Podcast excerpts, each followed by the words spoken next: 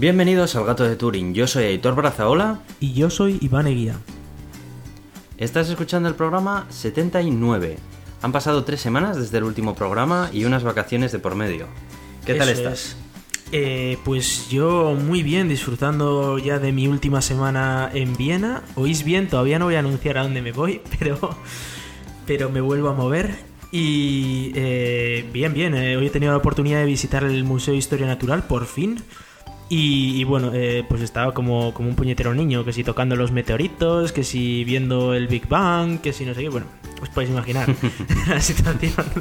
¿Se puede, ¿Se puede organizar una pequeña porra entre todos los oyentes acerca de los sitios a los que te puedes ir? Eh, se, se puede, se puede organizar. Yo, yo admito sugerencias y oye, eh, si alguien gana, ¿qué, qué podemos hacer? Eh, no- ¿Nos comprometemos a hacer una camiseta del gato de Turing o algo?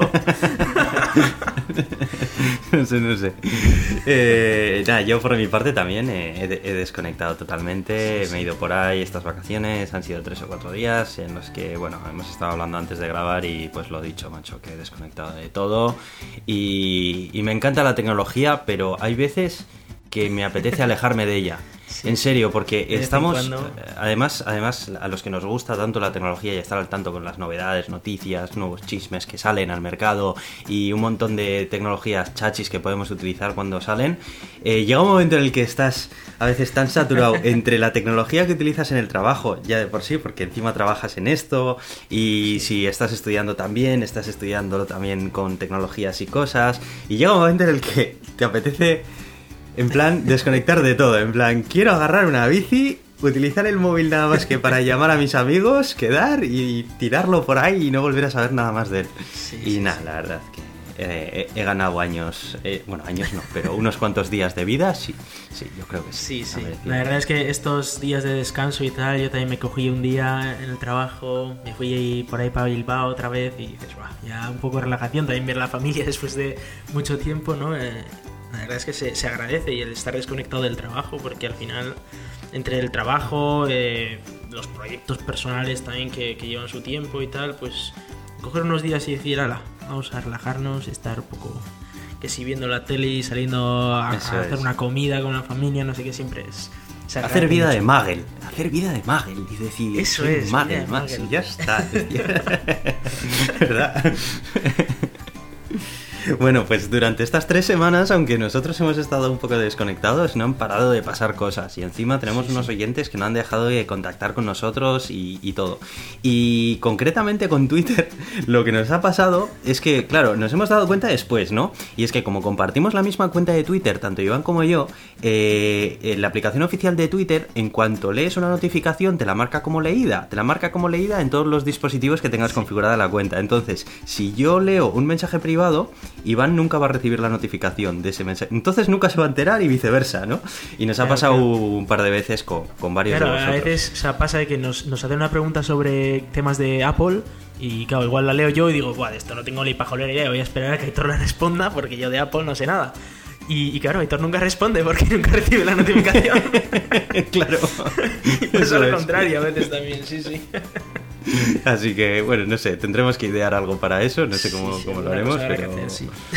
Sí, o por ejemplo, eh, si, si leo algo que llega a Twitter, te mando un Telegram o lo que sea y te digo, oye, ha llegado esto, simplemente, o algo sí. así, no sé. Y, y bueno, vamos a responder a varios de vosotros y vamos a comentar algunas cosas. Hay algunos comentarios que preferemos no comentarlo, no responderlos directamente a través del canal en- eh, por el que nos lo enviáis, porque eh, es más fácil extenderse hablando en el siguiente episodio o lo que sea. Entonces, Sí. eh, no- en episodios así como este, por ejemplo, pues vamos a intentar, antes de meternos con las noticias, e intentar eh, responder a todo lo del episodio anterior y, y luego ya vamos. Sí, sí. Pero bueno, eh, vamos a intentar ser un poco breves porque tenemos un montón de cosas de las que hablar y, y esto queremos que dure una hora y no sabemos muy bien cómo lo Va a vamos ser hacer, difícil pero esta bueno, vez, ¿eh? Pero bueno. Eso es. bueno, vamos a empezar con un comentario que nos ha llegado a través de Evox, eh, del usuario Virtual W, en el que, bueno, agradecemos que, que te guste el podcast y también nos propones que a ver si a ver si podemos utilizar bueno que podemos solemos recomendar motores de búsqueda como DuckDuckGo, que te mantienen eh, el anonimato en internet dentro de tus búsquedas y demás, pero que bueno, pues que siempre estamos un poco eh, sin toda esa cantidad de datos que, tiene, que tiene Google, ¿no? Pero siempre hay que pagar el precio de Google, pues que es con tus datos al fin y al cabo. Que existe un término medio que se llama startpage.com que utiliza el motor de búsqueda de Google eh, pero digamos que te filtra todo el tema de, cookies y de todo el seguimiento que te hace Google de por sí y demás y pues a cambio puedes utilizar todos, todos sus resultados que te da. Yo la verdad es que no lo conocía, me parece una solución estupenda y lo he estado probando y la verdad es que tiene una pinta muy buena. Eh, voy, a, voy a utilizarlo durante unos días y tal y la verdad es que a mí me ha gustado bastante. Se puede, se puede agregar como extensión a Chrome, se puede poner también en el buscador por defecto en Chrome o en el navegador que, utilices y, y está muy chulo. Iván. Eh, pues sí, pues sí, a mí personalmente me, gusta mucho DuckDuckGo por, por ciertas características que tiene muy útiles para, desarrolladores, para programadores y tal, porque muchas veces haces una búsqueda sobre, sobre algún tema y ya te, muestra la respuesta directamente, cosas como te muestra la respuesta de un, de un Stack Overflow, por ejemplo, ¿no? Sí, eso te iba a decir que se integra súper bien con Stack Overflow, DuckDuckGo. Sí, sí, bueno, y no solo con eso, con GitHub también, con un montón de... Buscas tabla ASCII y te saca una tabla ASCII ya hecha, o buscas conversiones de cosas o que algunas de esas cosas también las tiene Google, ¿eh? pero hay otras que eh, personalmente me, me, facilita mucho la vida DuckDuckGo. Pero, eh, por supuesto, para aquellos que estén usando Google habitualmente y que no les hace mucha gracia el tema de la privacidad, pero que DuckDuckGo no les llama tanto la, atención o, o, no, les, no les ayuda tanto a buscar lo que, lo que quieren, a encontrar lo que quieren buscar, pues oye, pueden probar Start Page y, y bueno, y también comentarnos a nosotros qué les parece, ¿no? Yo me identifico más con ese segundo tipo de usuarios que mencionas, la verdad. Me, me gustan mucho los resultados que ofrece Google y, y, tal, pero bueno, al final pues tienes que acabar pagando ese, el pato ¿no? de, de los datos. Así que bueno, lo, lo, probaré, Startpage, y bueno, lo recomendamos al resto de oyentes para, eh, para que lo podáis probar también. En la web es startpage.com. Eh, muchas gracias VirtualW por, por tu sugerencia. Luego tenemos un tweet que nos ha hecho Miquel Cervera. Eh, mm, bueno, preguntándonos por las vacaciones, esperamos haberte respondido ya al principio, la verdad que muy bien. y, bueno, y nos propones que hagamos una sección en la que mm, pongamos que, blogs, cuentas de Twitter, canales de YouTube, podcasts y así eh, solemos escuchar eh, de, de, una forma periódica, ¿no? Eh, hemos estado charlando Iván y yo y creemos que tampoco da como para una sección, porque en el momento en el que contemos eh, pues la lista de, sitios que solemos visitar habitualmente y de donde normalmente solemos encontrar la información, pues eh, poco más va a quedar a contar en otras secciones más adelante. Sí que podemos ir actualizando o de vez en cuando ir notificando lo que sea.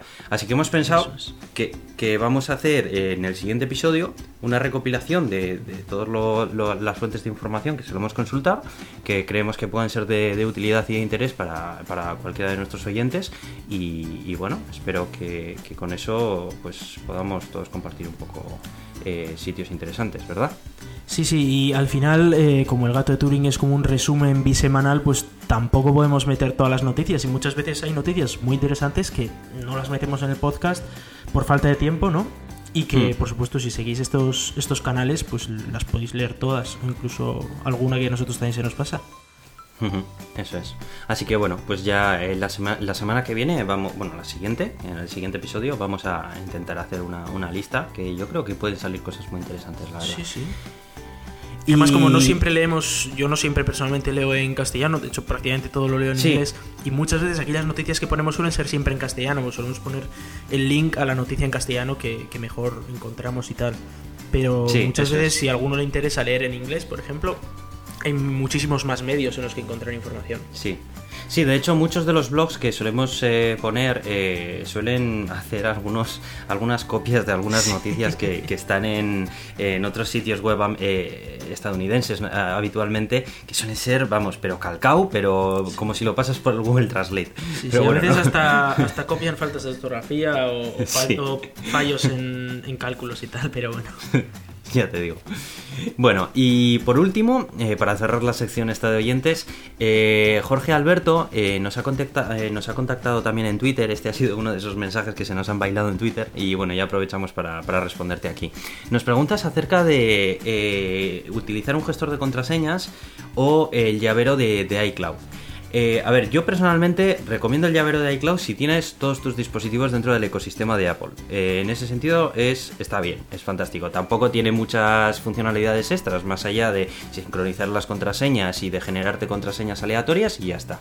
Pero si utilizas eh, otros, otros dispositivos que no sean iOS o MacOS y quieres tener alguna funcionalidad más, no solamente para almacenar contraseñas de sitios web, sino también, por ejemplo, para guardar tus datos de tu pasaporte en un lugar seguro, eh, datos de tus tarjetas de crédito, cuentas bancarias, información que no necesariamente está pensada para guardar el llavero de iCloud, existen otras alternativas. Eh, yo personalmente la que utilizo es OnePassword.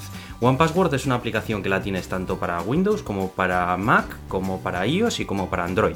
Y la gracia que tiene OnePassword es que no solamente ellos te ofrecen un servicio cloud en la nube por si quieres utilizarlo, que, es de pago ese servicio, sino que eh, tú puedes utilizar los programas de forma local y generar un fichero de, tus contraseñas cifrado que lo puedes almacenar y sincronizar mediante el método que prefieras. Si quieres utilizar Dropbox para eh, sincronizarlo, puedes utilizarlo, o simplemente si prefieres quieres utilizar una carpeta compartida dentro de tu red local o no sincronizarlo directamente y tenerlo en local, lo puedes hacer perfectamente.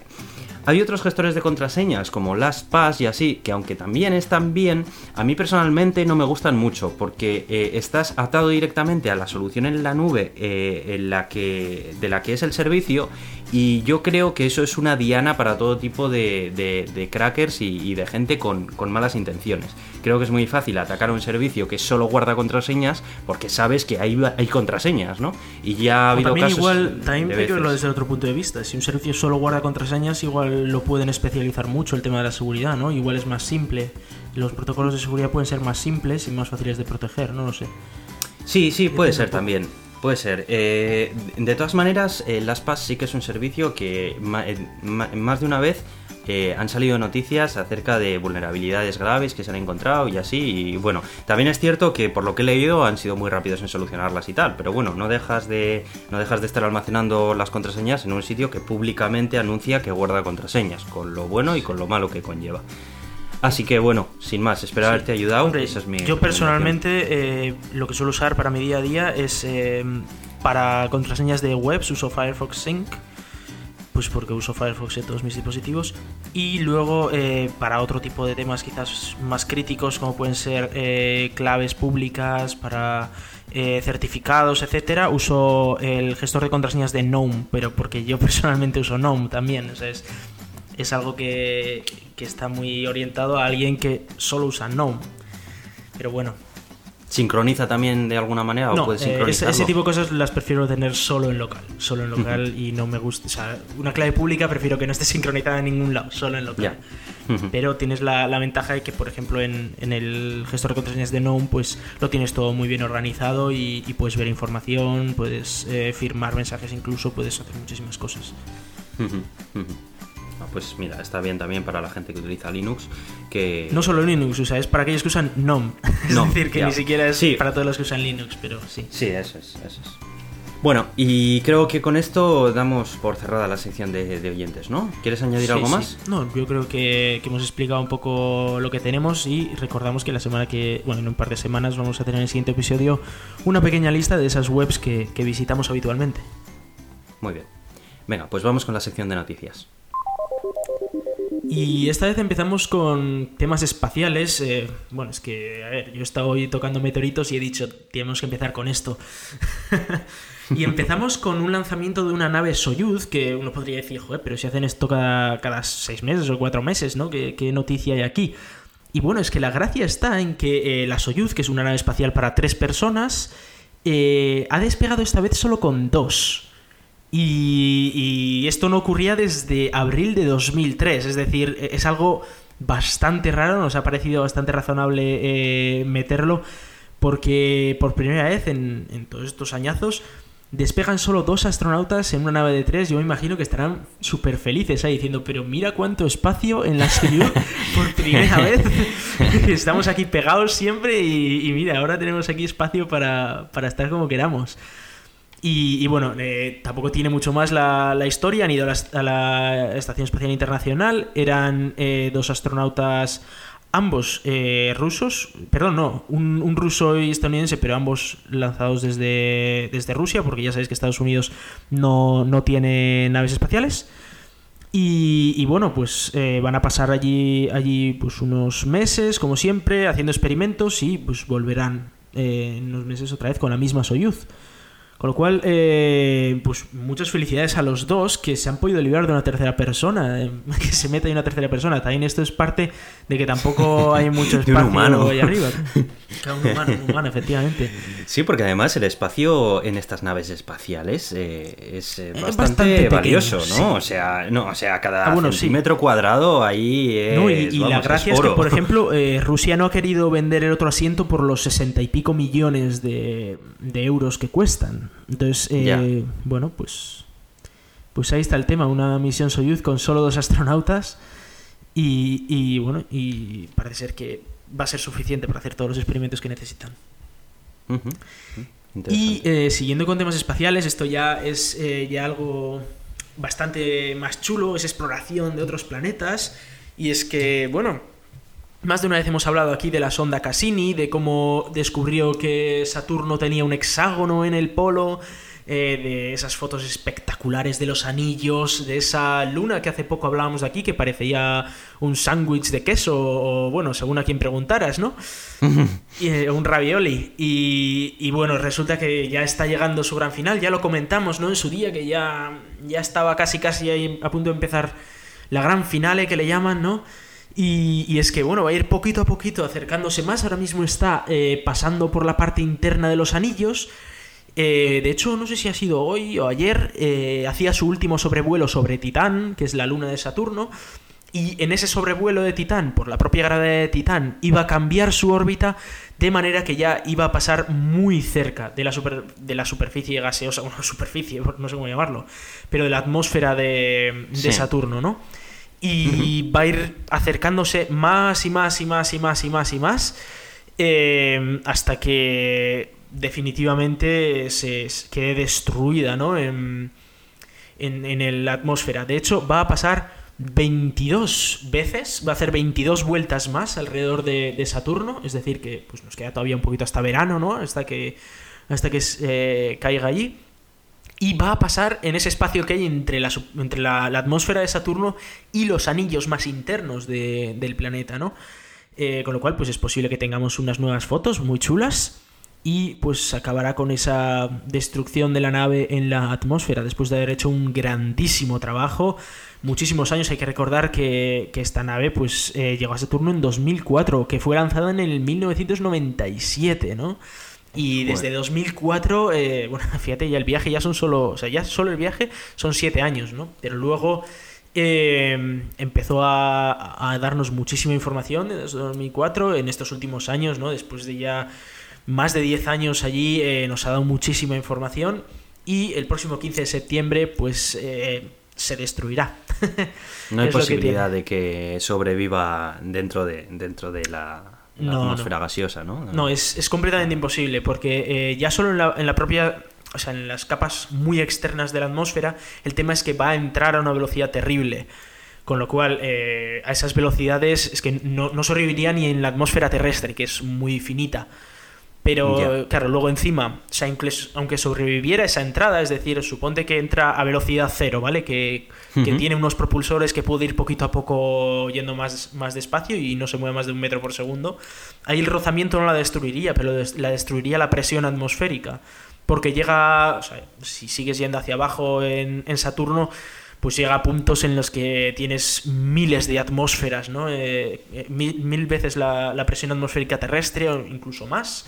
De hecho, eh, hay puntos dentro de, la atmósfera en las que está ardiendo el aire, o sea, tienes casi casi metales como, como, aire y unas presiones espectaculares, ¿no? Es casi casi una estrella. A, ver, no es tanto como Júpiter, que Júpiter efectivamente genera más calor del que recibe, y Júpiter casi casi es una estrella, pero Saturno también es, un planeta que, bueno, que, tiene efectivamente esas presiones internas elevadísimas que destruirían la nave sin ningún problema enseguida. De hecho, eh, la propia sonda Cassini, si no recuerdo mal, introdujo un, penetrador en. Bueno, penetrador por de alguna manera, dentro de la atmósfera. claro, ¿no? Eh, y con paracaídas y demás, ¿no? Para que fuera despacito, pero bueno, entre que la gravedad allí es una puñetera locura y, que la presión atmosférica es otra puñetera locura, pues eh, solo tuvieron datos durante unos 15 minutos, que era lo esperado, ¿eh? o sea, era lo que se sabía que iba a ocurrir, solo que estaba muy bien para saber datos sobre la composición atmosférica, etcétera, esas capas, en esas capas altas. Ya. Bueno, pues eh, nada, solo nos queda despedirnos de la sonda. Eso es. Eh, por lo menos a esta no le habían puesto tanta personalidad en Twitter porque fue, muy triste cuando perdimos a Rosetta. Sí, sí, sí. sí, lo fue, lo fue. Pobre. Tenía personalidad ya. Sí, sí, claro. Y Filae también. Pero bueno, vamos a dejar el pasado donde está. Bueno, vamos a volver a la Tierra y vamos a hablar acerca de, una nueva plataforma de pago online que aterriza en España. A ti estas cosas, pues ya no, claro, no te tocan, ¿no? Pero aquí los que, los que estamos en España y nos escuchan desde aquí. ¿Pero cuántos no sé qué pay tenemos en España o tenéis en España? Yo ya no sé, el tema es que por muchos que hay y por muchos que siguen habiendo, al final siempre acabas pagando con los métodos de pago tradicionales, porque realmente luego vas a pagar y o no es compatible tu banco, o no es compatible el establecimiento, o no es compatible... que sé, o sea, aquí como no se pongan, empiezan a poner de acuerdo, esto es... Sí, es, que no hay ninguna regulación ni nada, es que es, de risa, no hay ningún estándar. Sí, y luego los bancos van a su rollo, no quieren saber nada en plan de estos eh, frikis de la tecnología. que los bancos en España tienen suficiente poder como para decir usa mi app y no uses esta mierda o usa mi tarjeta de. ¿Qué quieres pagar con el móvil? Ya te saco yo una aplicación para que pagues con el móvil y así no das la caca, hombre. Ahí, por Dios, pesado. Bueno, en fin. Bueno, pues la noticia es que Amazon Pay aterriza en España. Eh, ¿Qué es lo interesante de esto? Que ya somos todos usuarios de Amazon Pay, todos los que tenemos una cuenta en Amazon. Entonces no tienes ni que darte de alta de nada, ni tu banco siquiera tiene que ser compatible con, con Amazon Pay, ni nada por el estilo. Si tú utilizas Amazon, sabrás que cuando llegas al proceso de pago, tú ahí tienes memorizadas unas tarjetas de crédito o débito y son las que se emplean a la hora de, finalizar el pedido.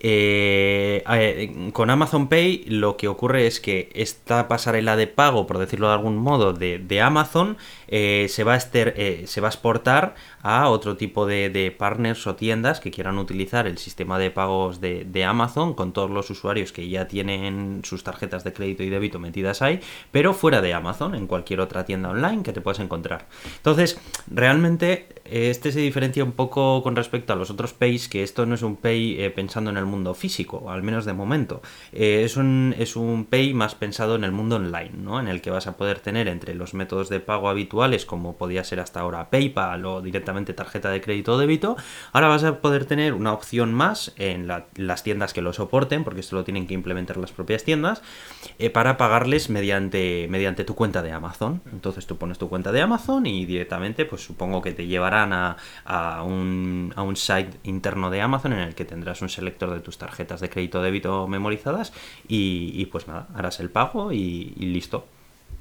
¿Qué te parece? Pues a mí personalmente me parece que llega tarde eh, al mercado, digo, es decir, eh, hoy en día prácticamente todo el mundo que, que compra online tiene una cuenta de PayPal, con lo cual si una tienda eh, teniendo en cuenta la base de usuarios, ¿no? Si una tienda tiene que, porque esto no, es gratis el desarrollar un sistema de pago completo, una pasarela de pago, o el hacer toda la app y todo el tema, si vas a desarrollar algo lo desarrollas con PayPal y te montas un sistema de pago en tu web con PayPal, no con Amazon Pay. Y entonces por eso me parece que llega un poco tarde. Si hubiera llegado hace, hace 15 años, pues igual habría tenido muchísimo tirón, ¿no? Porque mucha gente usa Amazon y en vez de hacerte una cuenta que solo sirve para hacer pagos, pues te, te usas la misma cuenta de Amazon y ya está. Y PayPal no habría tenido ningún tipo de utilidad. Pero ahora que ya existe, que ya todo Dios tiene PayPal, ¿para qué, para qué vas a...? yo lo veo desde el punto de vista de la tienda. ¿Para qué la tienda va a montarse todo el jaleo de tener que crear toda la pasarela de pago con Amazon Pay?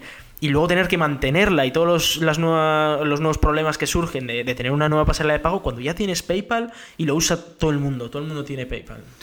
Sí, a ver, yo eh, comparto también un poco eh, lo que piensas tú. Creo que ya a estas alturas sacar un Amazon Pay que básicamente hace lo mismo que PayPal también me parece raro. Lo que pasa que también creo que esto a Amazon no le ha costado nada. O sea, Amazon ya tenía montado esto lo tenían ya montado para Amazon desde hace siglos, desde los principios de Amazon, y ahora sí el momento en el que lo han conseguido aislar lo que es el sistema de pagos y han dicho, mira, esto lo aislamos y otro, otra línea de facturación, ¿sabes? Sí, es eh, como, bueno, que...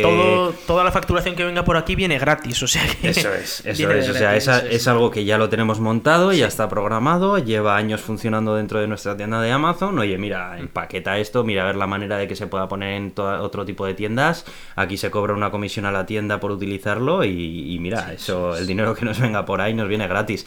Amazon es muy dado a hacer esto. Eh, recordemos que también muchos de los ingresos que recibe Amazon son a través de Amazon Web Services. Y Amazon Web Services no es más que la infraestructura que inicialmente necesitaba Amazon para funcionar, que dijeron, oye, ¿Y si nos pasamos de frenada aquí un poco, hacemos mucho más de lo que necesitamos y lo vendemos después a los que necesiten? Oye, pues no es mala idea, ¿eh? Y claro, y ahí tienes, eh, medio internet funciona a través de la infraestructura de Amazon. Ya, ya lo hemos visto con alguna caída, sí. Sí, sí, sí, o sea, al final Amazon le encanta hacer esto, en plan de, oye, vamos a hacer esto. No, pero ¿qué te parece si nos pasamos de frenada y vendemos el resto de recursos? Va, venga, va, ya está. sí, no, y la gente confía también en Amazon porque es una plataforma muy probada, claro. Sí, es muy estable, eso, eso es así. Pero sí, yo también creo que, que, no sé, yo voy a seguir utilizando PayPal de momento, aunque me den a elegir lo de Amazon. Y, bueno, sin más, no, no por nada, no es que tenga nada en contra de Amazon. Bueno, a mí personalmente me es lo mismo, es decir, a mí si voy a una web y solo tiene Amazon Pay, pues pago con Amazon Pay, si solo tiene PayPal, pago con PayPal. Sí. Pero es por la parte de la tienda, o sea, si yo ahora me voy a montar una tienda, no me, no me voy a montar todo el sistema de Amazon Pay, porque eso son muchas horas de trabajo, mucho dinero que hay que invertir para tener menos usuarios que PayPal. Probablemente el 100% o prácticamente el 100% de los usuarios de Amazon tienen PayPal. Es que, hmm. es, que es hmm. absurdo. Hmm. Así que, bueno, pues, pues eso, sin más. Eh, pasamos a una noticia que, trata sobre Ubuntu y, yo la verdad es que me parece una, buena decisión. Creo que esta decisión la tenía que haber tomado antes, ¿verdad? bueno, a ver, eh, resulta que, Amazon estaba empeñada en poner su sistema de escritorio. O sea, Ubuntu, Ubuntu, Ubuntu, Canonical. efectivamente. Canonical en Ubuntu estaba empeñada en poner su sistema de escritorio para converger con la, visión de, su sistema operativo en móviles y, y bueno, pues para eso no, les valía NOM y necesitaban crear el suyo propio y ir de llaneros solitarios en el mundo del software libre. Cosa que no me parece una buena idea, porque cuando ya hay soluciones muy buenas y la comunidad las contribuye y son muy estables y demás, ¿para qué vas a ponerte ahí a reinventar la rueda? En fin, bueno, pues parece ser que como su plataforma Ubuntu para móviles, pues realmente no está teniendo el tirón que ellos esperaban. Eh, pues realmente se han dado cuenta de que mantener ese sistema de escritorio, pues que, no les merece la pena. Que vuelven a NOM, que es lo que tenían antes de, empezar por esa senda. Y personalmente creo que es una decisión muy acertada. ¿Qué quieres que te diga? ¿Qué opinas tú? Bueno, yo esto, yo esto tal y como lo veo, es que eh, el hijo adoptivo de Microsoft eh, quiere independizarse. básicamente. Em, a ver, esto tiene muchísimas patas, muchísimas formas de verlo. Eh, bueno, de hecho, las discusiones en los foros de la comunidad han sido brutales. He visto insultos, gente deseando la muerte a otra gente, en fin. Ha sido muy turbio esto. Ha sido muy, muy turbio. Porque, eh, claro, Canonical en su momento eh, lo que dijeron fue: Oye, queremos que Linux se ha usado también en los móviles y no con algo como Android, que es un Linux vitaminado, que es medio código cerrado porque el kernel le han metido un montón de cosas, no lo liberan. Queremos un Linux limpio, tal, y que funcione en, en móviles. Y claro, en aquel momento eh, pues eh, existía un sistema de escritorio que se llamaba Xorg, y que, pues, que yo no tiraban en los móviles ni de palo, casi no tiran en, los ordenadores de hoy en día, en los desktop, como para que tiren los móviles. Y, bueno, sí que es verdad que había un, un, movimiento en la comunidad que decían, vamos a crear algo nuevo que se llama Wayland para sustituirlo en todas partes. Y bueno, toda la comunidad dijo, claro que sí, esto es lo que hay que hacer. Y se pusieron a trabajar en Wayland. Y Canonical dijo, tengo dos opciones, ayuda a esta gente a crear Wayland y lo adapto para que a su vez sea útil en los móviles también, como a mí me gusta, o paso de todo Dios y me monto yo mi jaleo dejando de lado a toda la comunidad, que mucho me ha ayudado, pero ahora les dejo de lado pues porque yo tengo la capacidad y el dinero para montarme este sistema y ya está. Y me lo puedo hacer a mi manera, que solo me funcione para mí y que yo me quede con el mercado si esto me sale bien, claro. o sea, que querían hacerse otro Android, básicamente. Y, sí, yo lo veo también así. Y se llamó Mir y bueno, pues les fue... Les fue como les fue pues tampoco tuvieron mucho tirón. Es que Android tiene un mercado espectacular. No puedes ganar el mercado. apt-get install nom shell. Claro. Lo que se escribía en las terminales de muchos usuarios de Ubuntu. En, algunos sí, de hecho, se creó una distribución paralela a Ubuntu que tenía soporte canonical, pero era como eh, el niño tonto de, Ubuntu, que se llamaban Ubuntu Gnome. Y de hecho yo en su día usé Ubuntu Gnome hasta que vi que Canonical iba a su rollo, ¿sabes? Y, y NOM, ya en su día, es que de hecho ahí fue otra, porque claro, NOM en su día dijeron, vamos a crear, vamos a cambiar el NOM. NOM era un escritorio bastante anticuadillo, eh, no era bonito para nada, tenía ahí unos menús arriba, unos menús abajo, era bastante cacoso. Y dijeron, hay que, hay que poner esto bonito, ¿no? Y cogieron muy, buenas ideas, pues en parte de, de Apple también, pero otras que eran completamente legítimas y novedosas y que eran muy buenas ideas, ¿no? Y, crearon GNOME Shell. Y, Ubuntu dijo, mm, no me gusta mucho GNOME Shell, me gustaría cambiarlo un poco. Y la comunidad le dijeron, oye, pues ponte a desarrollar para GNOME, ayúdales a que sea más personalizable y tú haces pues tu personalización de NOM, ¿vale? Para, para Ubuntu dijeron, no, no, no, no, no. Nosotros tenemos dinero, porque Canonical tenía dinero. Además había recibido una, inversión brutal de Microsoft para precisamente adaptar Ubuntu para, para Windows. Y cogieron y se montaron su Unity, que a mucha gente le encanta, claro, porque pues, pues eh, para gusto los colores, ¿no?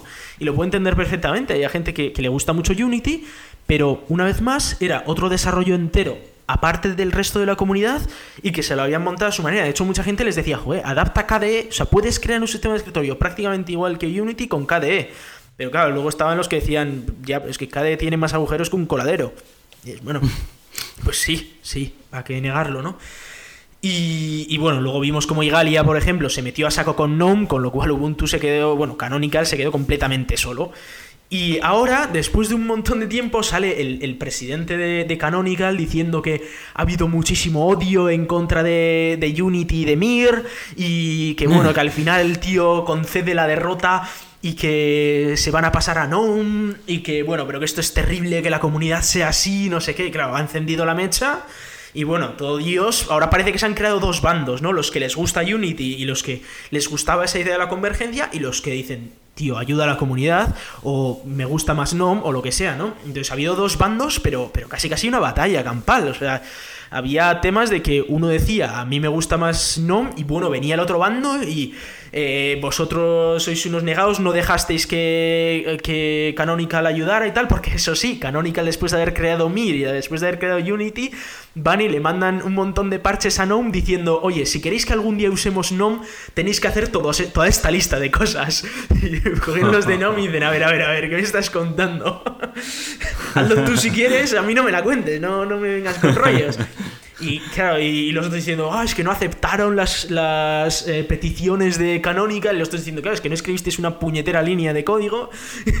bueno, una pelea brutal, ¿no? Pero yo creo que por fin se, eh, es lógico, o sea, si ves que quieres hacer un sistema de convergencia de una manera que a mí me pareció fatal, pero si lo quieres hacer y no te sale, pues, pues tienes que tirar para atrás porque no te ha salido.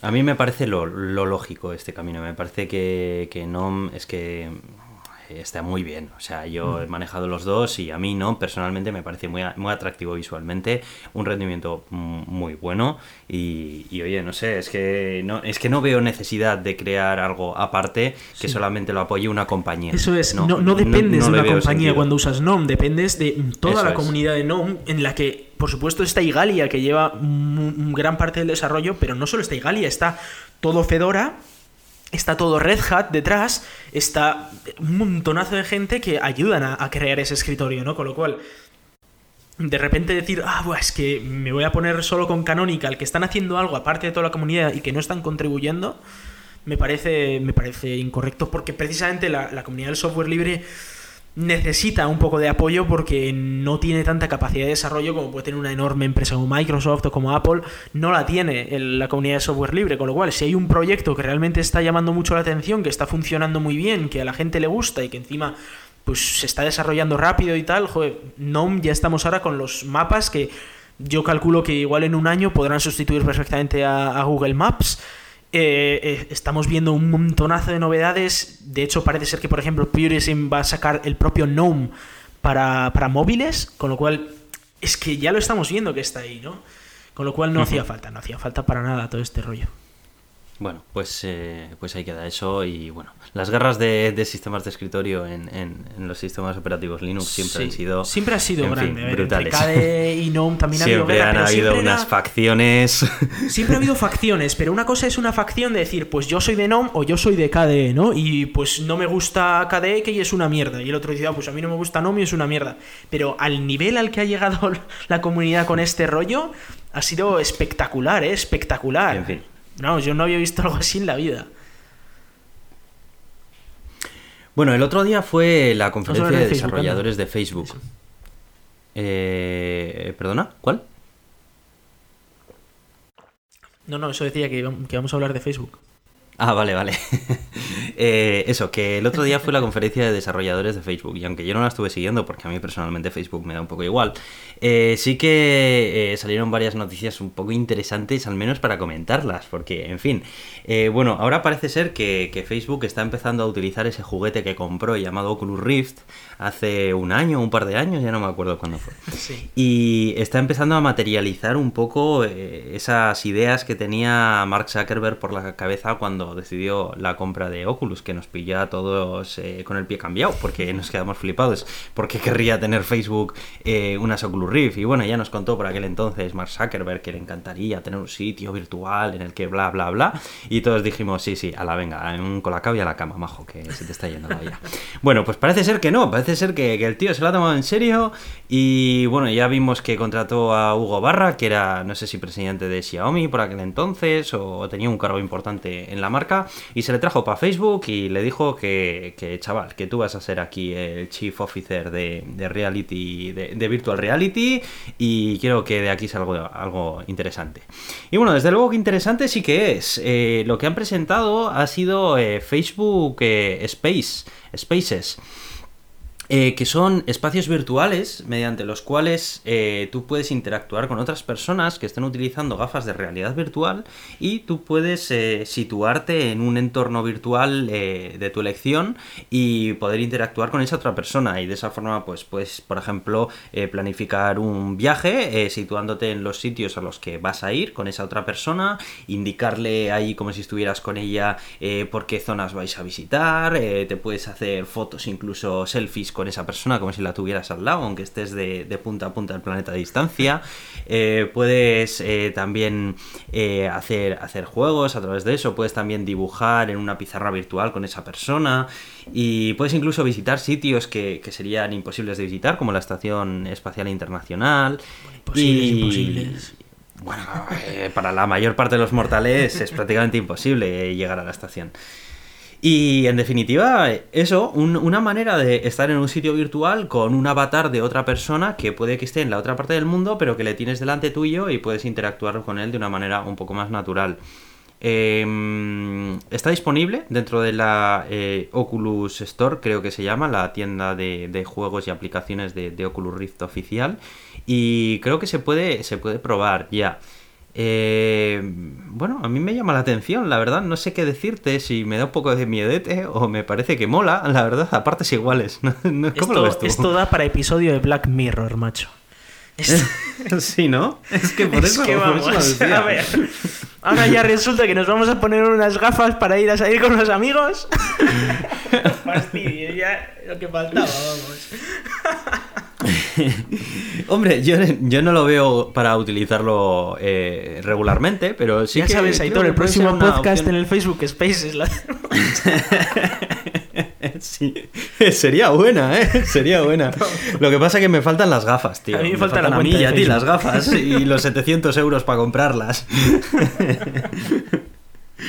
Pero, pero bueno, no sé. Pero si es que esto es un Second Life al final, o sea, tampoco es. Ni siquiera es un No, Second no, Life. no, Second no. Life era mejor. No, no, que va, Second Life era un coñazo. Second Life era tener que ir al trabajo después de ir al trabajo de verdad. Anda y que se vayan a la porra, tío. ¿Qué me estás contando? Aquello normal que se fuera al garete. ¿Cómo no se va a ir al garete? ¿Estamos locos o qué?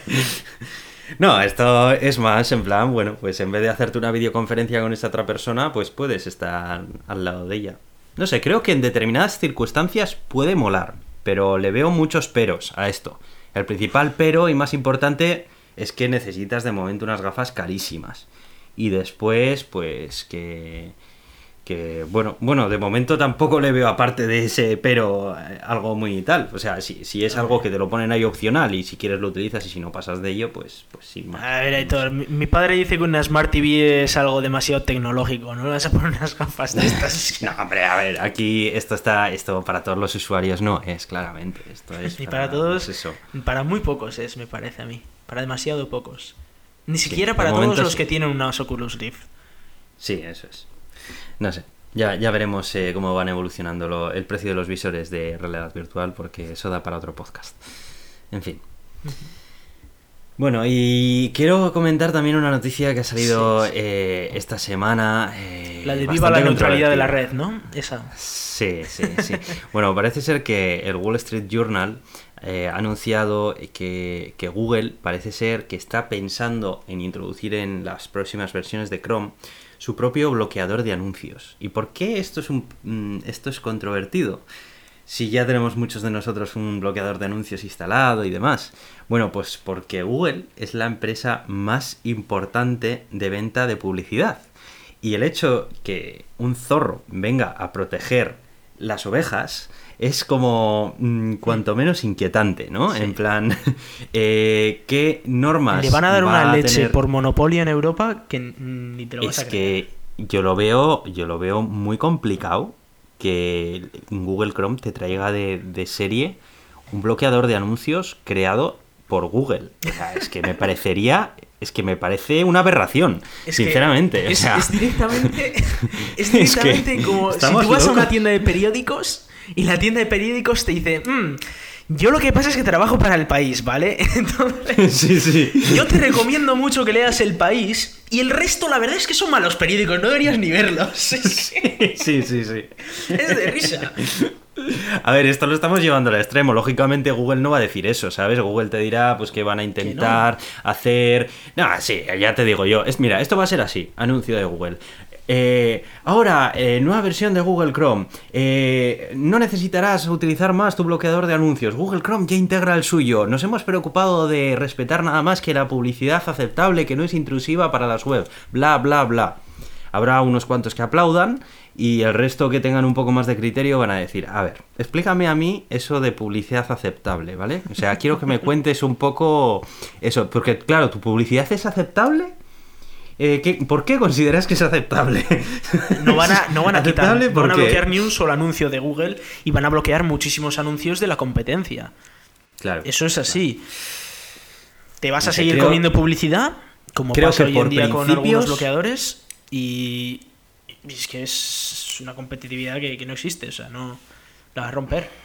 Yo es que, yo es que creo que, mira, aunque lo hagan bien, que lo dudo, es demasiado jugoso para Google Sí. como para no ser eh, imparciales. Es, que- es que es muy fácil, Eh, es muy fácil. Tiene además una cuota de mercado tan grande con Chrome. Eso es una de las Es que- razones por las que no uso ese navegador, es porque tiene mucho poder. Creo que por principios Google no debería hacer esto. Únicamente por principios, es decir, bueno, no vamos a engañar a nadie. Nosotros vendemos publicidad, ya está. Si no quieres utilizar publicidad, tienes un montón de bloqueadores de anuncios a tu disposición que te puedes instalar. Punto. O sea, creo que por principios no deberían de meterse en esto. Pero bueno, todavía no han hecho nada. Principios Veremos. en el capitalismo no existen, Aitor. Eso, eso Hombre, es así. hay empresas que tienen más principios que otras. Sí, sí. Eh, Pero Google, es en así. teoría, la misión de Google es hacer la información accesible a todo el mundo. Y a, a ver en qué leches ayuda esto. ¿En qué leches ayuda esto para su misión? Esto para lo único que ayuda es, Es para que- su cartera. Claro. Es que la única razón por la que han hecho esto ha sido el dinero, no ha sido por su misión. Porque cuando dices, Buah, es que están cambiando el algoritmo de Google, pues igual es pues eso, precisamente pues para mejorar eh, cómo accedes a la información, la información más relevante y tal. Pero esto no. Esto es un mero. Voy a intentar quitarme competencia porque tengo el 30 y pico por ciento de mercado en navegadores. Y si a todos mis usuarios les quito. les quito anuncios de otros, gano yo mucho más dinero. Las empresas van a invertir más en Google AdWords porque saben que tienen un 30% de mercado que no van a poder ver su anuncio si están en, en otro servicio. Es que no sé. Me parece, parece una pasada, me parece eh, gravísimo. A ver, todavía no lo han hecho, ¿vale? Todavía es, es, es, es, un, rumor. que el Wall Street Journal ha, ha, desvelado, pero, pero vamos, que en caso de que realmente ocurra, me va a parecer fatal. Sí, sí. Vamos, bueno, es que yo use parece ser que Bose también ha tenido problemas. Sí. Parece ser que Bose también ha tenido problemas. Bose, el fabricante de auriculares de alta gama, que yo pensaba que estas compañías que fabricaban cosas de alta gama realmente no se metían en rollos de sacar pasta con los datos de los usuarios, porque ya bastante les pagan, ¿no? Porque la verdad es que los, los auriculares Bose no son precisamente baratos. Pues parece ser que había una aplicación de Bose que utilizan que eh, sirve pues para, monitorizar un poco la información de, lo que reproduces, configurarlo y bueno, eh, te, ofrece una serie de opciones adicionales para tus auriculares Bluetooth Bose y demás, ¿no? Bueno, pues parece ser que estaba también enviando información personalizada de los usuarios de Bose a eh, servidores de Bose de forma que estos estaban utilizándolos para, para vender después esta información a terceros. Y parece ser que hay una persona que, se dio cuenta de esto y bueno, lo llegó a los juzgados y ahora parece ser que el caso está, está en los juzgados. Y, esto es preocupante porque que, hasta ya una empresa de que te vende auriculares esté jugando con tus datos te hace pensar que en qué mundo vivimos. O sea, yo no me puedo comprar ni unos auriculares tranquilamente sin que mis datos estén en juego. ¿Cómo es esto, tío? ¿Esto le ha sorprendido a alguien? ¿En serio? Hombre, a mí, a mí sí, yo es que de Bose no me esperaba esto. O sea... Yo me lo espero de cualquiera, de cualquiera me lo espero a día de hoy. O sea, cualquier empresa, cualquier persona ya es terrible esto. El tema de la información, del tráfico de información es es de risa. En fin. Bueno, pues eso, también tengo que decir que, que, no sé, esto habría que mirarlo un poco con lupa, porque parece ser que, que esto lo han llevado a los juzgados un, grupo de, de, abogados y demás, que sí que es cierto que ha sido un usuario el que ha levantado la liebre, pero también es cierto que en los Estados Unidos eh, se hacen pleitos por nada con la única intención de sacarle pasta a la empresa y repartírsela no, entre los usuarios, sino entre los, abogados de turno, ¿sabes? Sí, pero si, crees que puedes sacar dinero, porque también he de decir que los costes son altos los de hacer un pleito, es decir, que si crees que puedes sacar dinero... Eh, vas a por ello. Significa que probablemente parece ser que, que sí sea cierto, que pueden sacar dinero. No sé. Así que, bueno, sin más. Eh, nada más quería anunciarlo esto de lo de Bose porque me ha llamado la atención y sé que a ti también, porque recuerdo que me, enviaste también otra noticia. Sí, sí, te la envié en plan, porque sabía que tú conocías mucho la marca y que era una marca que, vamos, que, la respetabas y tal. Sí, sí, yo tuve unos auriculares Bose y estaba muy contento con ellos. La verdad es que funcionaban muy bien, pero yo no me imaginaba que una marca de auriculares de gama alta como esta, pues eh, jugara con los datos de los usuarios. En fin, sin más. Bueno, Mastercard. Eh, parece ser que Mastercard quiere sacar tarjetas de crédito y débito con lector de huellas dactilares. Eh, se quiere subir al carro de la identificación biométrica. Es una empresa que está empezando a ver que su principal modelo de negocio está viéndose eh, muy amenazado por parte de otros dispositivos como los smartphones, que ya sirven para hacer lo que hacen sus tarjetas de crédito y más cosas y mejor. Y han dicho, bueno, pues ¿qué tiene un smartphone que no tenga mi tarjeta de crédito? ¿Un lector de huellas digitales? No pasa nada, hombre, ahora mismo voy yo y te pongo uno, ¿has visto? ya vuelven a estar de moda las tarjetas de crédito, ¡viva el plástico! En fin, eh, a mí no me convence nada. O sea, a mí esto me parece que es curioso, como poco, eh, sobre todo porque no sé cómo se las habrán arreglado para alimentar el lector de huellas dactilares de ahí. Tampoco sé qué seguridad puede tener eso, no sé qué tipo de chip almacena la información de tu huella dactilar, bajo qué cifrado se encuentra y un montón de otras cosas más que todavía no se han revelado. Eh, pero me parece, me parece absurdo, la verdad, porque... Mm, eh, si, ya, si ya tengo un lector de huellas, no sé, bueno, y que también puede que haya muchos mercados en los que todavía no, tengan dispositivos mm, con lectores de huellas, pero es que me parece, me parece una solución para un problema que va a dejar de existir en los próximos años. Sí, eh, como has dicho al principio, a mí me parece que es eh, precisamente ese intento a la desesperada de ganar algo de mercado cuando otras alternativas se están imponiendo pero que realmente es, que, bueno, sí, a ver, para Mastercard obviamente le, le, interesa porque ellos venden las tarjetillas, pero Mastercard se tendría que empezar ya a plantear dedicarse a, a protocolos de pago y a terminales de pago y poco más.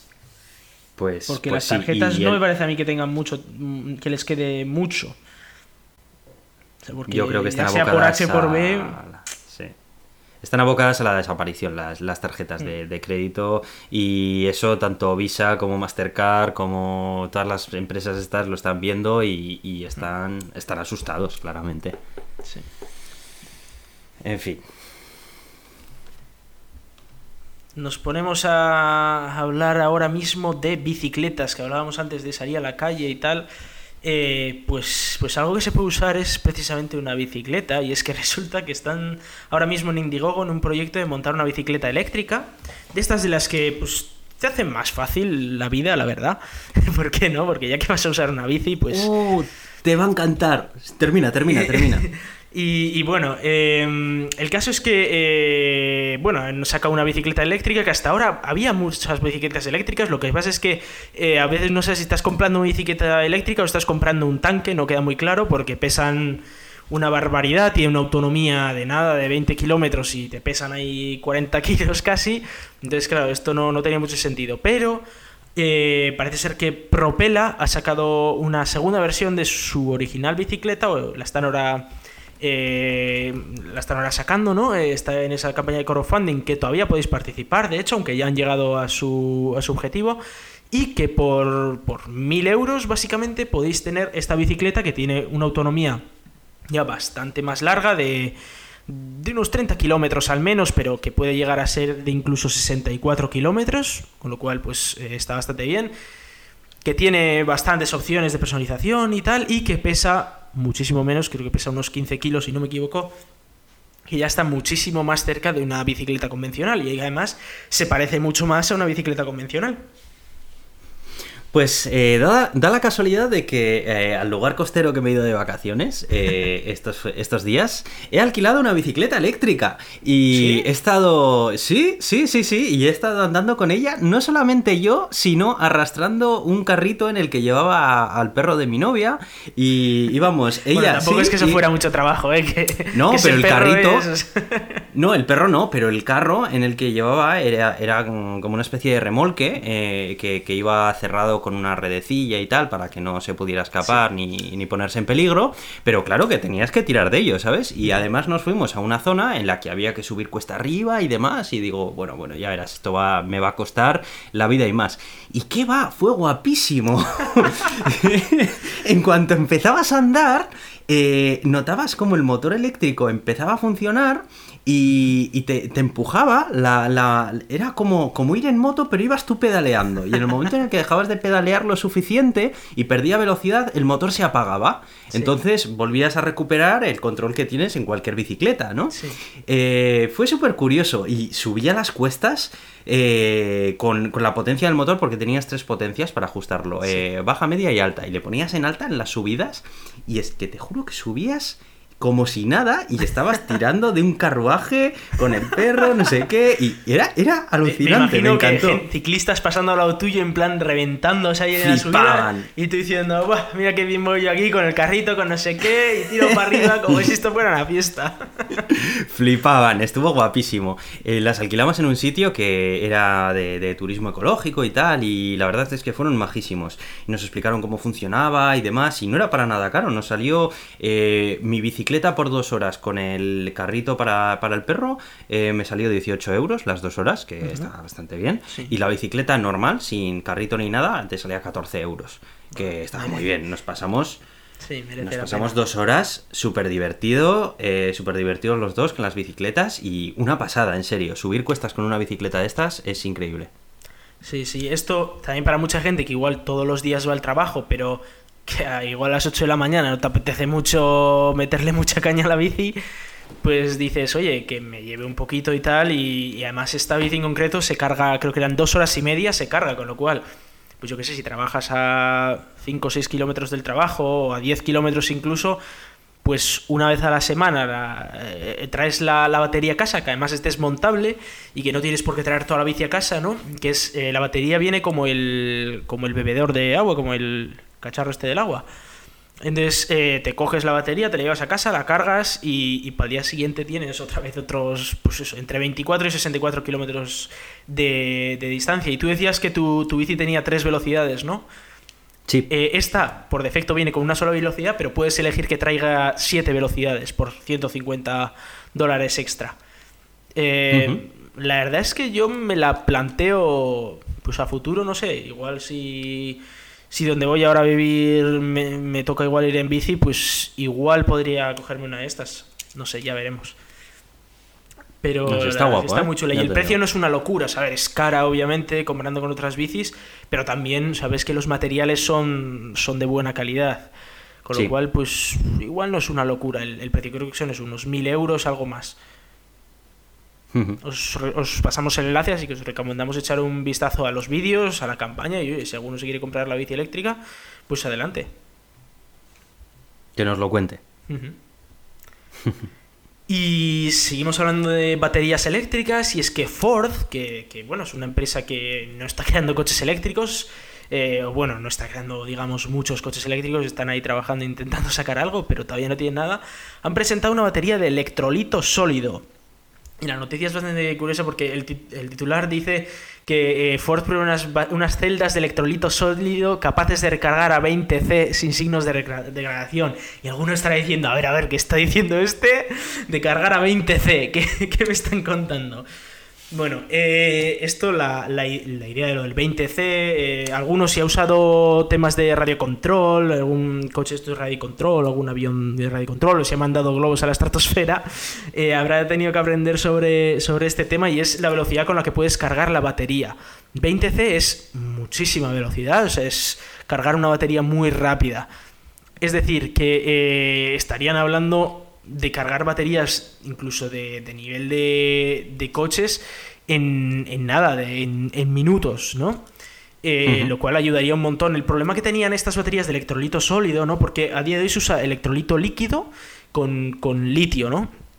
Y, y eso, bueno, tiene varios problemas. Aparte de que el líquido es mucho más inestable, eh, el sólido ocupa mucho menos espacio, ¿no?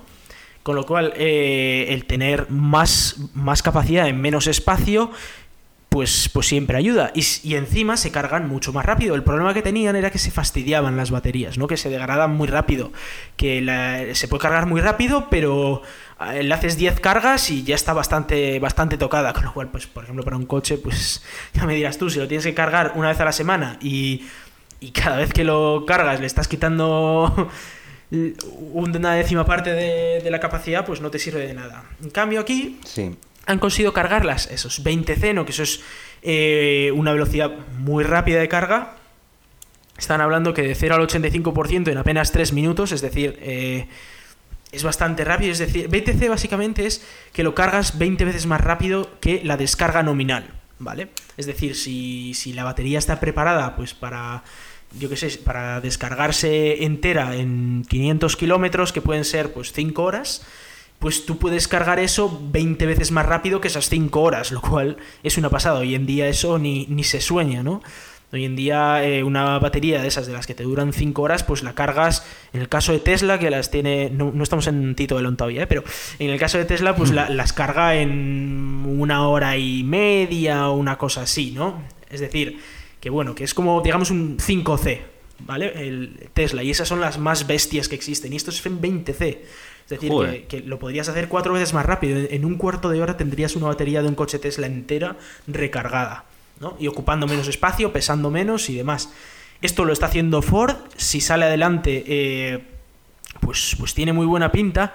Y eh, como detalle, como detalle bastante curioso, es que el creador de las celdas no es Ford, Ford ha sido el que ha hecho el experimento, pero el creador de las celdas es Panasonic. Y no sé si Aitor te suena de algo Panasonic. Sí, sí, sí. Panasonic está trabajando con, con, Tesla, efectivamente.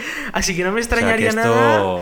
No me extrañaría nada que las próximas celdas de Tesla, para dentro de dos años, por ejemplo, o tres años, fueran de electrolito sólido. No me extrañaría nada.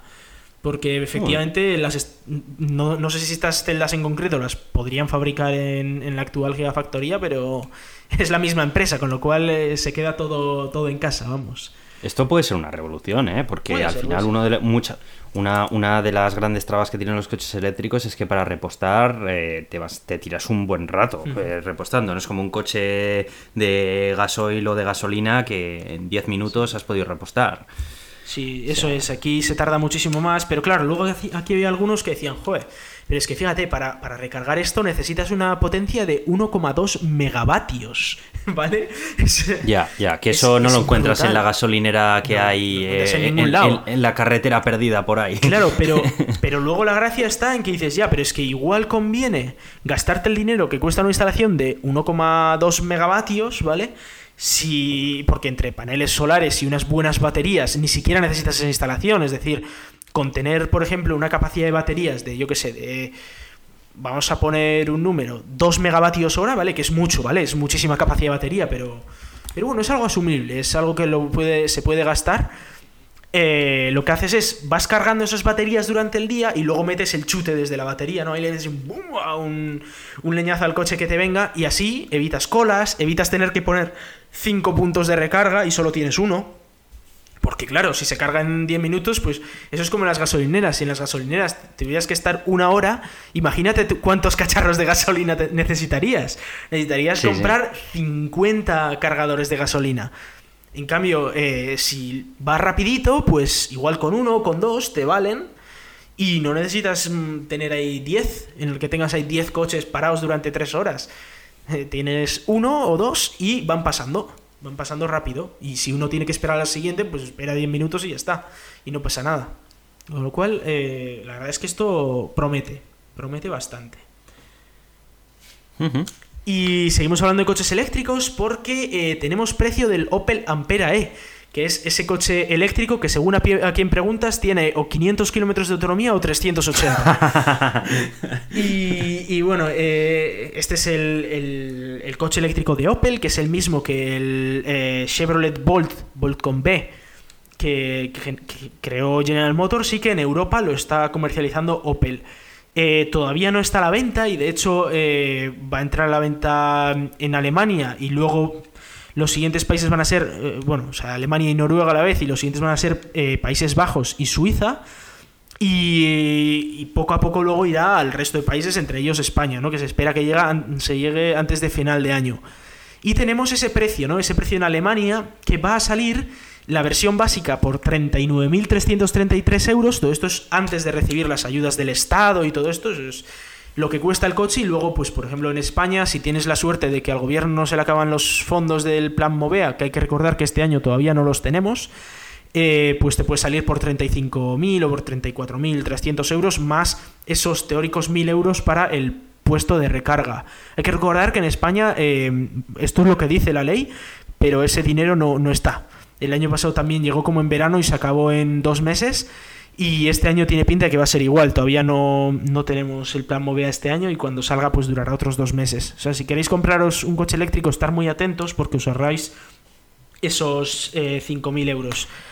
Y, bueno, pues este Opel Ampera saldrá por 39.000 y luego ya, si queréis el full equip, digamos, eh, sería por 44.000 euros. Con lo cual, tiene pinta de que va a salir por un precio bastante parecido en Europa al Model 3. Eh, a falta de saber, por supuesto, del precio del Model 3, que no lo tenemos.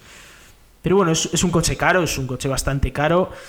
Eh, pero, pero bueno, no es una locura, es algo asumible y que de nuevo pues tiene mucha autonomía, tiene esos 380 kilómetros de autonomía, que en el ciclo europeo de risa este son esos 500 que hablábamos antes, pero, pero sí, vamos a decir que tiene unos 350, 380 según lo bien que conduzcáis, kilómetros de autonomías. Y también si, si, tiene mucha, si tenéis muchas cuestas o tal por donde vivís, claro. Con esa batería de 60 kilovatios y demás. Cual, bueno, pues tiene buena pinta. con la batería que, que, tenemos y que nos queda, ¿qué te parece si pisamos el acelerador y vamos Sí, con la sí, sección de Tito Elon? Porque nos están dando las tantas y aquí todavía tenemos un montón de, de leña que, sí, sí, que sí, quemar. Vamos a hacer la Así sección que, de Elon. Musk muy rápido, muy rápido, muy rápido. Y empezamos con, con las novedades, ¿no? Porque, bueno, como ya sabéis, el coche que se va a presentar este año es el Tesla Model 3, pero eh, no es el único. Bueno, de hecho, de, de los coches sí, pero es que Tesla ya ha dicho que va a presentar un camión eh, articulado de estos, completo, ¿no? Eléctrico, el mes de septiembre. Y va a presentar también una furgoneta eléctrica en un par de años, como mucho. Entre uno y dos años. Con lo cual, parece ser que tenemos mucho movimiento de Tesla. Y, y lo que más ha sorprendido ha sido el tema del camión. Porque sí se sabía que, bueno, en su momento Tesla ya dijo, ¿no? Eh, en su visión para el futuro dijo, vamos a hacer un camión. Y la gente dijo, oh, pues igual en 2025 Tesla saca un camión. Pero bueno, esto ya sabemos cómo es nuestro Tito Elon y, y cogió y dijo, no, no, no, esto es, cuando digo que se presenta es que lo presentamos en, en 18 meses, ¿vale? Eso fue hace el año pasado. Y, y efectivamente ya ha avisado que en septiembre va a presentar este camión articulado enorme, ¿vale? De los que traen pues transporte enorme y demás. Y luego también una furgoneta eléctrica eh, que sea una pickup de estas que se llama, ¿no? Eh, las que pues tiene ahí un pequeño almacenaje detrás y tal, de las que son medio todoterreno, muy típicas en Estados Unidos, la verdad. Y aquí Sí. pues no tanto, pero, pero bueno, ¿por qué no? Eh, el tema del camión, claro, que ha habido mucha polémica, porque alguno estaba hablando, estaban haciendo unos cálculos diciendo al precio actual, al que están, que si los supercargadores y la electricidad y tal, eh, estaríamos hablando de que muchos, eh, muchísimas empresas de transporte se podrían ahorrar el 50% de los costes operativos, el 50%, y Tesla podría estar incluso hasta subiendo el precio. Es- haciendo ahorrarse a los que compren el camión el 50%, con lo cual, Sí. eh, ostras, esto puede cambiar muchísimo el transporte de grandes mercancías por carretera, pero muchísimo, muchísimo, muchísimo. Por supuesto, me imagino que el camión no será barato, que será más caro que un camión convencional, pero claro, es que si te ahorras el 50% de los costes operativos, igual te merece la pena, ¿no? Los camioneros estarán felicísimos, Sí, ¿no? encima si es autónomo va a ser las risas. Como a la mitad de los camioneros les digan, "Mm, pues igual no hace falta ya que trabajes aquí porque el camión ya hace las entregas, el solito. Sí, sí, sí. Sí, sí. Buah, Pero- esto es muy delicado, ¿eh? Eso es muy delicado, sí, sí, pero sí que es verdad que eso, que eh, si, si efectivamente consiguen rebajar mucho los costes operativos, eh, puede ser algo muy, muy, muy interesante para más de uno. Además, hay que tener en cuenta que aunque, los, aunque este camión no tenga tanta autonomía quizás como un camión completo eh, de los actuales de gasolina, eh, dado que las empresas de transporte habitualmente usan las mismas rutas, pueden planificar sus recargas, pueden incluso comprar cargadores intermedios y puede salir muy, muy, muy barato para, para la propia empresa de transportes. Habrá que ver efectivamente cuando lo saque, pues a ver qué, qué saca, ¿no? A ver si efectivamente, porque estamos hablando que, por ejemplo, eh, uno de los costes más grandes en un camión a día de hoy es el motor. Porque la, potencia que necesitas y que además siendo un motor de gasolina, pues es una potencia enorme. Eso en un motor eléctrico se simplifica muchísimo, el motor va a ser muchísimo más pequeño, pero es que encima el motor es muchísimo más simple. Con lo cual ahí se va a ahorrar Tesla muchísimo dinero, a pesar de que obviamente pues la batería costará mucho, mucho dinero, ¿no? Eh, hay rumores sobre qué tipo de, de pagos va a poder hacer la empresa transportista y tal, y no está nada claro. Pero habrá que verlo en septiembre porque desde luego esto tiene pinta de que puede revolucionar el mercado de, de transportes. Sí, sí. Sí, los transportes al final tiene pinta de que va a ser la siguiente industria que, que, que va, que va a ponerse patas arriba con esto de la movilidad. Sí, En sí, sí. Y hablando de los nuevos cargadores, porque Tesla ya lleva, bueno, Tesla, Elon Musk realmente, ¿no? Pero, pero como él es Tesla, digamos, eh, lleva ya un tiempo hablando en Twitter de esos supercargadores 2.0, ¿no? Y la gente pues está especulando un montón de, claro, porque no sé si acordáis que hace ya como dos años o así vimos esa especie de serpiente que se acercaba al coche y se conectaba automáticamente sin que nadie le pusiera el cargador y demás, ¿no? Y esto iban algunos diciendo, wow, pues los nuevos cargadores 2.0 estos tendrán la serpiente esta que se conecta automáticamente al coche y tal. Pero resulta que eh, la patente que ha presentado Tesla es un conector que se conecta a los bajos del vehículo y que además tiene refrigeración externa, es decir, que eh, incluirá también el líquido refrigerante que lo refrigerará la propia estación de recarga, con lo cual la velocidad de recarga ya no depende de refrigerar las baterías con la propia refrigeración interna del coche, sino que la refrigeración la haría la propia estación de recarga, lo cual podría aumentar la velocidad de recarga muchísimo, que ya es bastante, pero ya dice Elon Musk que quiere subir eso a 300 vatios o incluso más, ¿no? La, velocidad de recarga. Con lo cual, esto podría ser bastante, bastante, bastante chulo, el, el tener este tipo, no sé si has visto el tema, pero bueno, eh, tiene pinta además de que podría ser autónomo. Es decir, que el coche se coloque él solo encima de la plataforma de carga y que salga ese cacharro para arriba y se ponga a cargar el coche solo. Eh, hay que tener en cuenta que Elon Musk ha dicho que para finales de este año vamos a tener coches autónomos que sean capaces de ir desde Nueva York hasta, hasta Los Ángeles solos. Es decir, que van a tener que recargarse solos, que van a tener que moverse solos, etcétera. No sé si lo va a conseguir para este año, la verdad me parece demasiado exagerado, pero en cualquier caso ese es el movimiento que quiere seguir. Y además, bueno, esto también es verdad que es solo una patente, con lo cual ni siquiera significa que lo vayan a construir, pero en cualquier caso nos da ideas de por dónde están investigando. Además es bastante completo el, la imagen y tal. Está bastante especificado. Sí, sí, sí. Y hablando de esos coches, eh, bueno, aquí está el tema de que nos han bajado los precios del Model S. Bueno, esto... Bien. Hay que leerlo un poco con puntillas, como te comentaba antes, porque... Eh, no es que nos hayan bajado el precio del Model S, es que ahora la versión más barata del Model S tiene más capacidad de batería. Es decir, antes había diferentes modelos, tenías el modelo de 60 kWh, el de 75, el de 90 y el de 100. Ahora el de 60 ha dejado de existir y el de 75 tiene más o menos el mismo precio que el de 60. Con lo cual, eh, sí, es una bajada de precio, obviamente, aunque también es verdad que los más caros, es decir, el de 100 kilovatios, le han subido el precio. Con lo cual, eh, el más caro y el más lujoso, pues ha subido el precio, pero el más barato, pues ahora es, tiene más capacidad de batería. Y de hecho, eh, ya ha comentado Elon Musk que todos los nuevos coches que salgan, aunque tú hubieras comprado el de 60 kilovatios, te va a venir con 75. Y que los que tengan ahora 75, 60 eh, como está limitado por, por, software, es decir, que realmente su capacidad de batería es 75, eh, por solo 1000 euros les va a activar el de 75 directamente, con lo cual, pues ahora todo el mundo va a parecer que va a tener esos 75 kilovatios. Y eh, bueno, esto, Aitor, ya nos da para comprar un Model S con, el salario del gato de Turing, ¿o cómo es esto? claro, hombre, claro, hombre, por Dios, porque tú y yo esto lo hacemos por dinero, ¿no? sí, sí, ah, claro. espera. lo hacemos por Teslas. Oh, lo que pasa es que los Teslas cuestan dinero, ¿verdad? Cuesta 84.700 euros el, el cochecito, con lo cual, pues no sé, al, al, a la velocidad que estamos ganando dinero con el gato de Turing, esto va a ser como en infinito años aproximadamente, ¿no? Sí, sí. O, igual, más o menos. O, igual más, porque como nos cuesta dinero, pues...